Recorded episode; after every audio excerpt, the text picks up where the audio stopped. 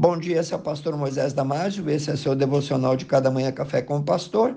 Hoje falando sobre o tema o dever de ser sempre alegre.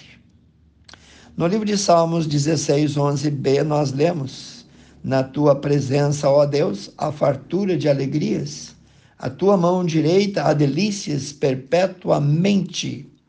Alegria não é só uma opção de vida, é uma ordem de Deus ao seu povo em Cristo é um contrassenso não querer ser alegre, é um mau testemunho, é uma contra-evangelização, é uma falta de coerência e falta de conexão com o céu, falta de sintonia com Deus. O mandamento da alegria está espalhado nas escrituras sagradas, nos livros da lei, nos salmos, nos profetas, nos evangelhos, nas epístolas, no Apocalipse, no Velho e no Novo Testamento.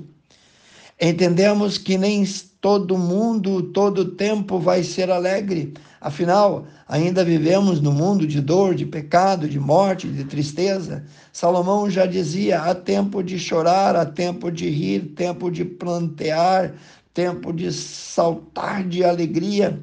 Mas os momentos tristes na nossa vida sempre serão infinitamente menores. A palavra diz que o choro pode durar uma noite, mas a alegria vem pela manhã bem cedo. Os motivos de alegria do cristão são inteiramente opostos aos motivos seculares. A alegria do homem natural depende de ter e não de ser, depende de receber e não de dar, depende de galgar, de subir posições e não de ser servo e não de servir, depende de proteger-se e não de se arriscar na obra do Senhor. Deus não quer nenhum servo seu fora dessa ordem que ele deu, quando ele disse: alegre-se perante o Senhor teu Deus.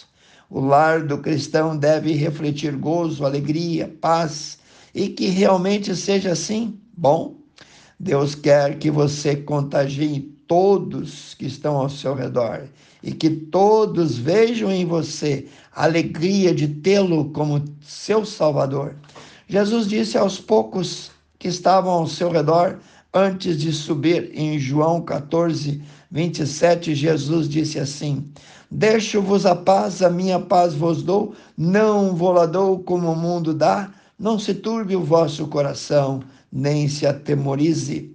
O mandamento dele, a oferta dele é para você ser pelo menos uma centelha e com isso incendiar todos os seus familiares, todos os seus amigos, toda a sua vizinhança, toda a sua cidade, sentindo e transmitindo uma alegria diferente, não a alegria do carnaval, não a alegria do mundo, não a alegria da carne, não a alegria da night, mas a alegria que vem do céu, a alegria que jorra do Espírito Santo dentro do nosso coração. O apóstolo Paulo, escrevendo da prisão à igreja em Filipe, disse: Regozijai-vos sempre no Senhor. Outra vez vos digo: regozijai-vos. Está lá em Filipenses capítulo 4, versículo 4. Não devemos permitir que as perplexidades e tristezas da vida diária aflijam nosso espírito e nos entristeçam o semblante, se nós permitirmos, teremos sempre alguma coisa que nos atormente, nos aborreça, nos tire do sério. Se estamos de mau humor, com ar de como alguém que foi abatido, vencido, vamos contaminar todos ao nosso redor. Mas se olhamos ao lado, e vamos ver pessoas sedentas que precisam do nosso brilho, encontraremos o suficiente para nos fazer alegres e felizes. Se dermos sorriso, eles nos serão devolvidos. Se falarmos palavras prazerosas e alegres, assim nos falarão de volta. Quando o cristão se mostra sombrio, fechado, carrancudo, triste, ameaçado, nervoso, deprimido, reclamando de tudo, como se sentirão nossos amigos? Eles vão é querer ficar bem longe de nós. Não fique emburrado, pois ficar travado, insonso, para baixo, dá uma impressão errônea da tua fé. Em alguns casos tem sido nutrida a ideia de que a alegria não é condizente com a dignidade do caráter cristão, mas isso é um erro. O céu é todo alegria e para lá que nós estamos indo. Se carregamos para nossa alma a alegria do céu e tanto quanto possível expressarmos em palavras, no comportamento no nosso meio, seremos mais agradáveis ao nosso Pai Celestial do que nunca. Neemias 8, versículo 10b diz: Porque esse dia é consagrado ao Senhor, portanto, não vos entristeçais, porque a alegria do Senhor é a vossa força. Não seja uma pessoa chata e pesada aos outros. Não rumine tristezas e reclamações. Muitos se fazem a si mesmos infelizes com esse procedimento. Essas emoções depressivas causam-lhes grande dano à saúde, causando ansiedade, psoríase, insônia, esgotamento nervoso e lá vai o processo digestivo, a nutrição é afetada e pode produzir grande dano, mas alegria e esperança no coração iluminam o caminho de outras pessoas. Diz Provérbios 4, 22.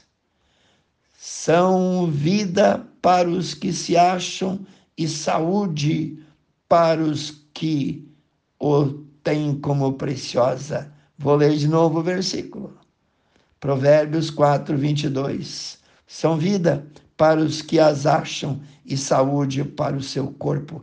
Pense nisso. Não é a vontade de Deus que andamos por aí tristes, impacientes, nem que sejamos levianos e precipitados.